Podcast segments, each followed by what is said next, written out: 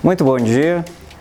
Os prognósticos dos modelos meteorológicos vêm se confirmando e a tendência é de mudança mesmo das condições do tempo sobre o Paraná nessas próximas 24 horas. E é uma mudança brusca, pois sairemos do sol e calor na maioria das regiões. Nesta quarta-feira ainda fica bem quente e abafado, mas a chuva já se aproxima do estado.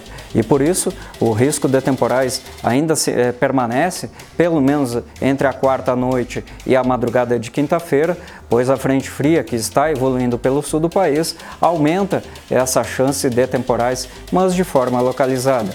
A chuva, aliás, se estabelece na quinta-feira.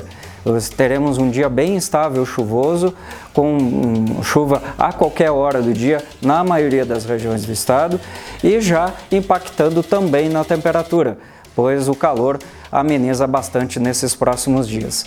Hoje, as máximas ainda passam dos 30 graus em muitas das cidades paranaenses, mas nos próximos dias já não devem passar dos 25 graus.